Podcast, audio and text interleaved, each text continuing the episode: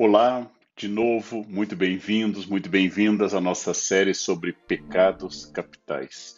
Nós estamos tratando de sete caminhos para pensar o comportamento humano, sete maneiras de falar das atitudes, defeitos e virtudes de cada pessoa.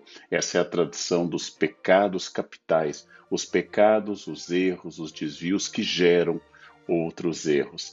E caso você não tenha notado, nós estamos seguindo uma palavra latina, uma palavra que os teólogos medievais utilizavam para se lembrarem dos sete pecados. A palavra é saligia, S-A-L-I-G-I-A, saligia. O S de soberba, é uma palavra latina, né? Uh, o A de avareza, o L de luxúria, o I, primeiro I de inveja, o G de gula, que trataremos hoje, o outro I de ira, e o último A de assídia ou assédia, que depois foi traduzida por melancolia, e hoje nós utilizamos mais a palavra preguiça. Salígia, então, é para lembrar uma certa ordem, desde a tradição de considerar que o primeiro, o orgulho, a vaidade, a soberba, é o pior de todos e gerador de praticamente todos os outros desvios e pecados da espécie humana.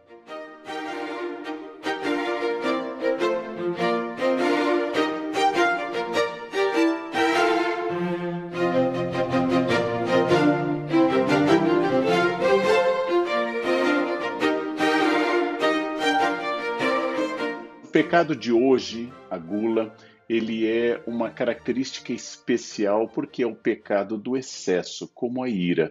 Ele é o pecado do demais, tal como a avareza, por exemplo, é o de menos.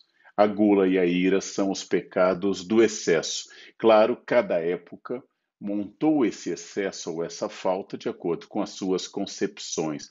O que seria a gula? Basicamente, é quando você deixa de supor que você se alimenta para viver, que você come para viver e você passa a imaginar que você vive para comer. É um tipo de idolatria, ou seja, você deixa de procurar os valores mais elevados, os valores celestiais, os valores que levam a Deus e passa a procurar o prazer da terra, o prazer imediato, o prazer da sensibilidade, que pode ser a luxúria, o prazer da carne, ou a gula, o prazer de ingerir muitos alimentos.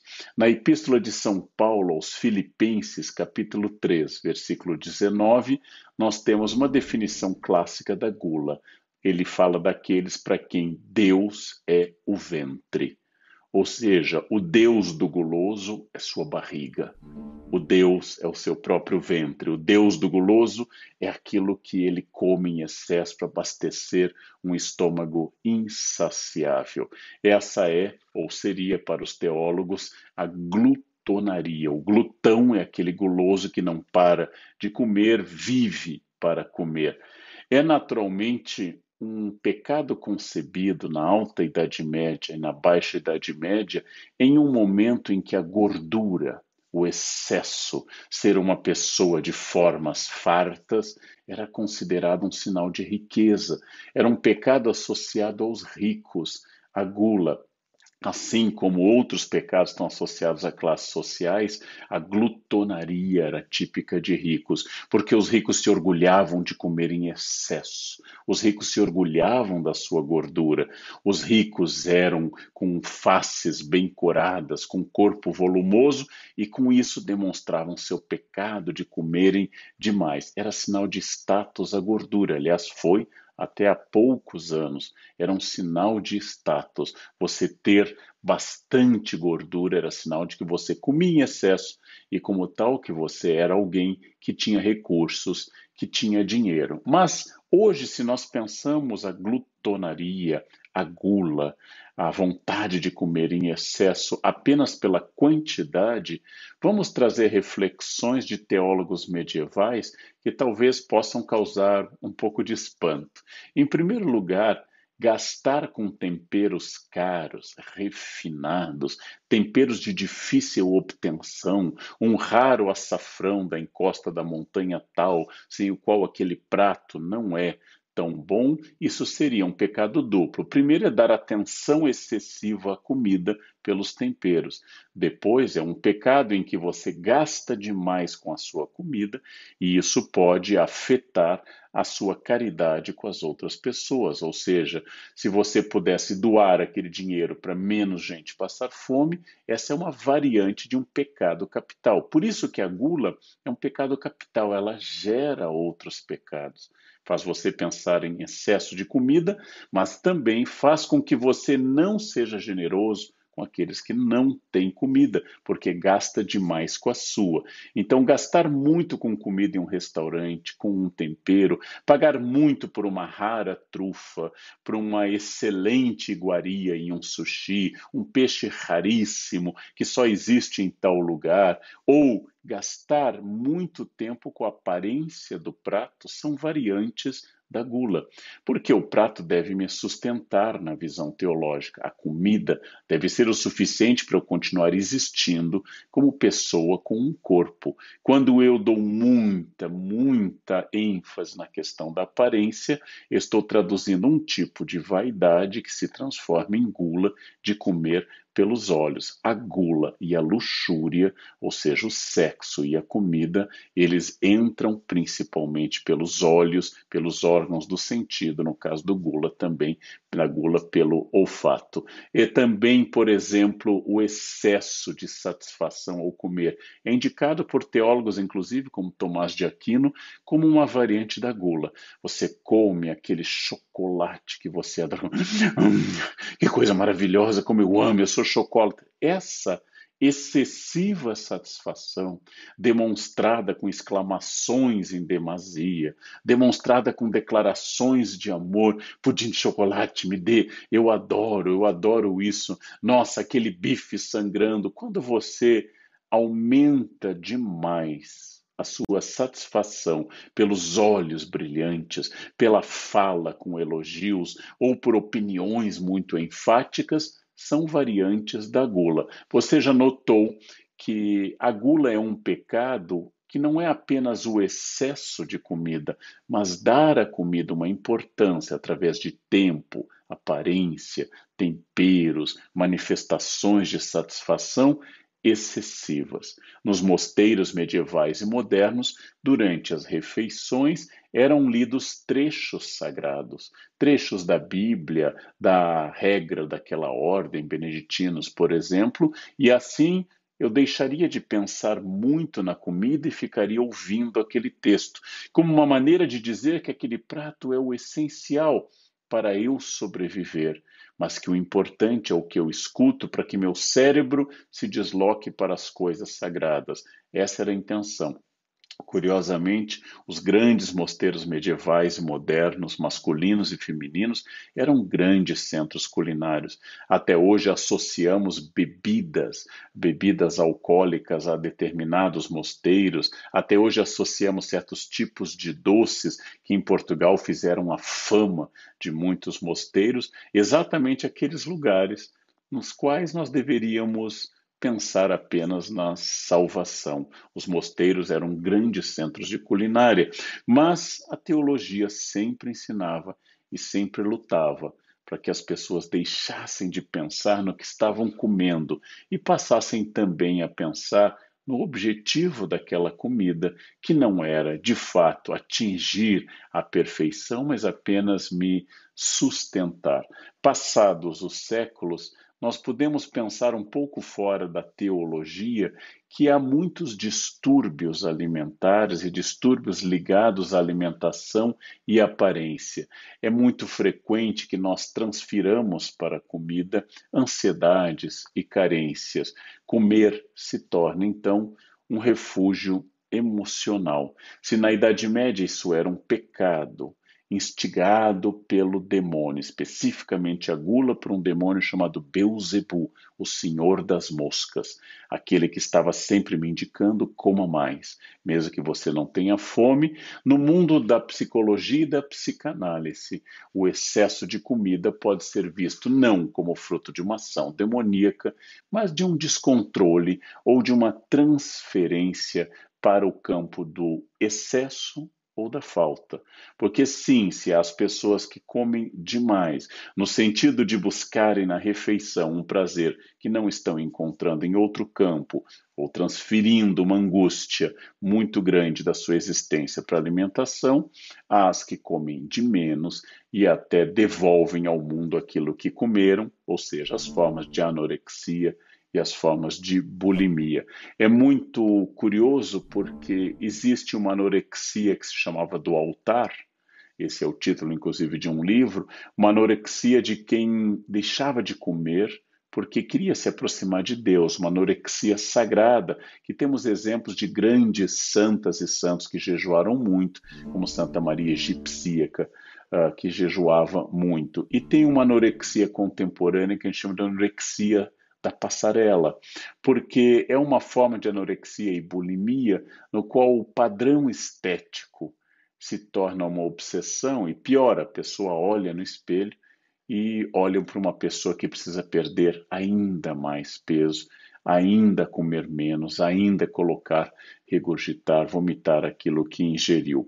Esses desvios, eles são muito comuns, eles são frequentes, eles são registrados há muitos anos e há variantes para isso, né? além do padrão estético, da angústia, da pressão contemporânea, da disponibilidade contemporânea de alimentos hiperprocessados, muito gordurosos, do declínio de uma comida feita na hora ou de uma comida mais saudável, surgem outras variantes, por exemplo, uma vigorexia, que atinge aqueles homens e mulheres que geralmente estão muito empenhados na academia e acabam querendo sempre um corpo mais perfeito, mais vigoroso, com músculos mais aparentes, mas olham no espelho e percebem apenas e exclusivamente um corpo fraco.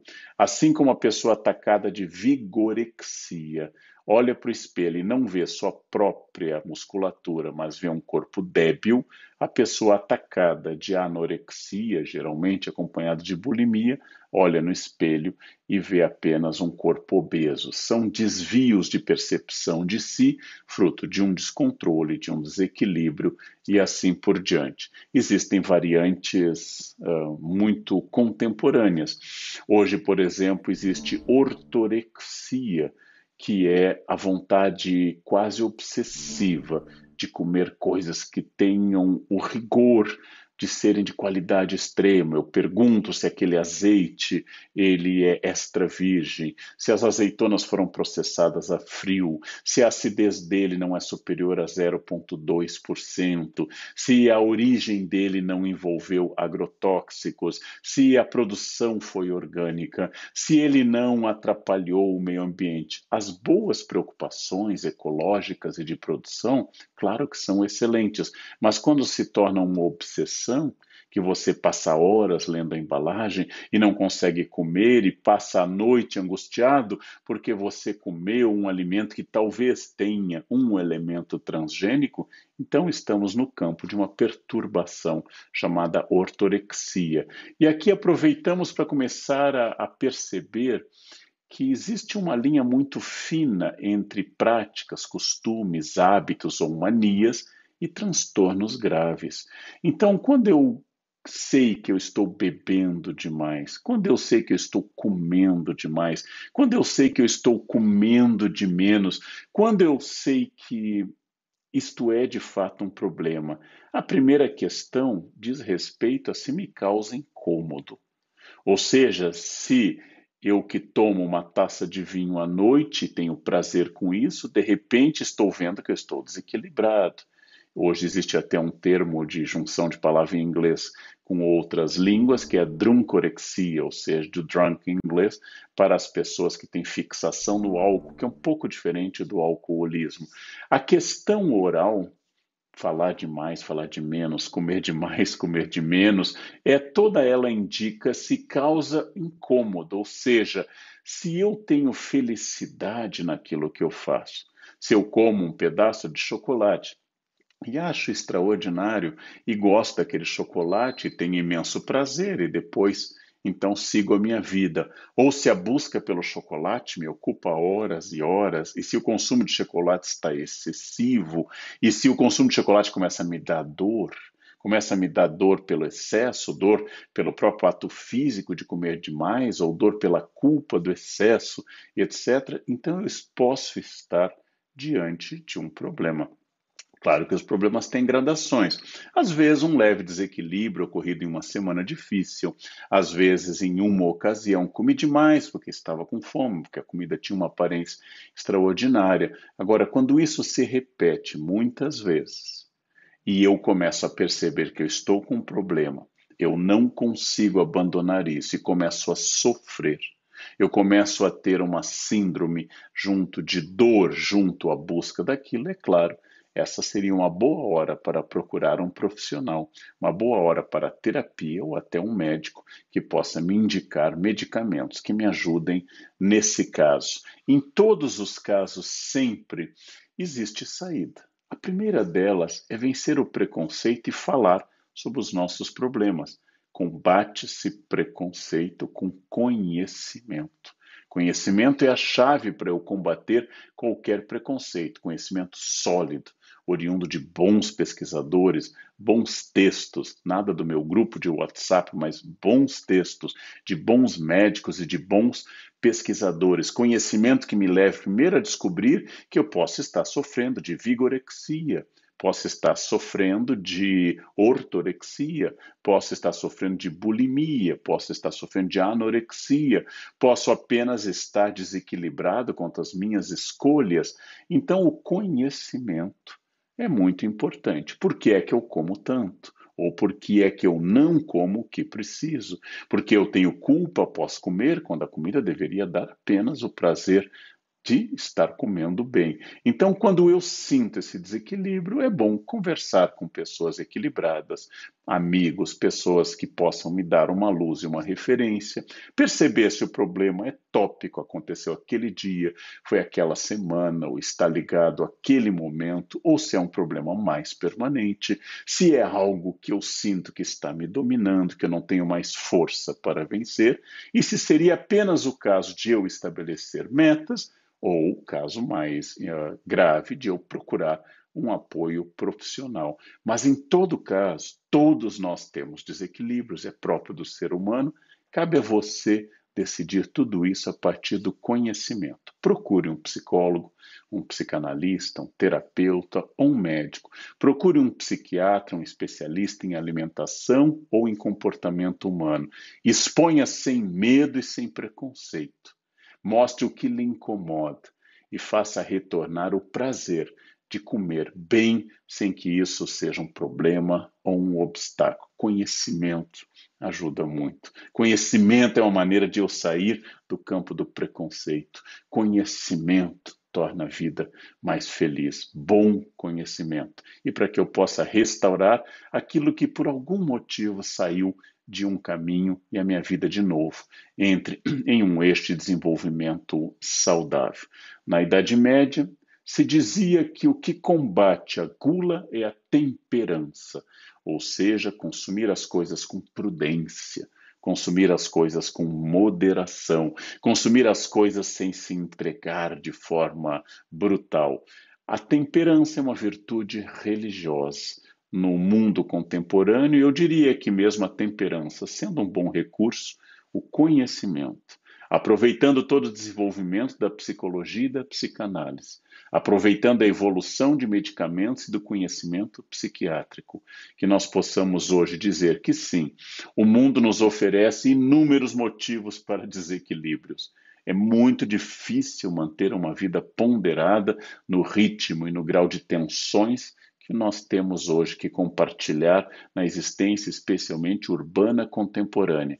Mas o mundo atual, do século XXI, também oferece caminhos bons de conhecimento para que eu possa ter um prazer mais adequado na comida, sentir de fato o prazer de comer coisas boas ou beber se é o meu gosto e que isso não me atrapalhe, não tenha nem excesso, nem falta, que eu não me veja no espelho a mais ou a menos de quem eu sou, e que através de muito bom recurso profissional, de bons apoiadores profissionais, eu possa dizer que aqui é o caso de moderar no consumo disso, ou aqui é o caso de moderar no consumo daquilo, e assim eu possa dar a dimensão que os medievais chamariam de temperança e nós chamaríamos de sabedoria, equilíbrio atual. Ou seja, que você não viva para comer, mas que você viva, inclusive aproveitando os bons prazeres da mesa e, se gostar também, dos bons prazeres de beber aquilo que lhe agradar.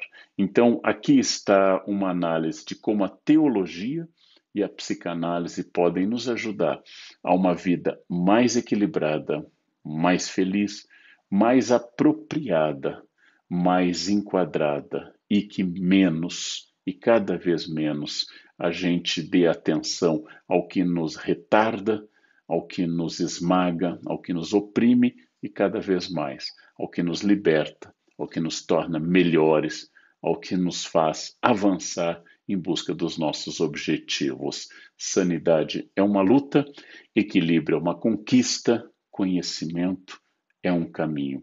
Muito obrigado pela atenção e até o próximo Pecado Capital.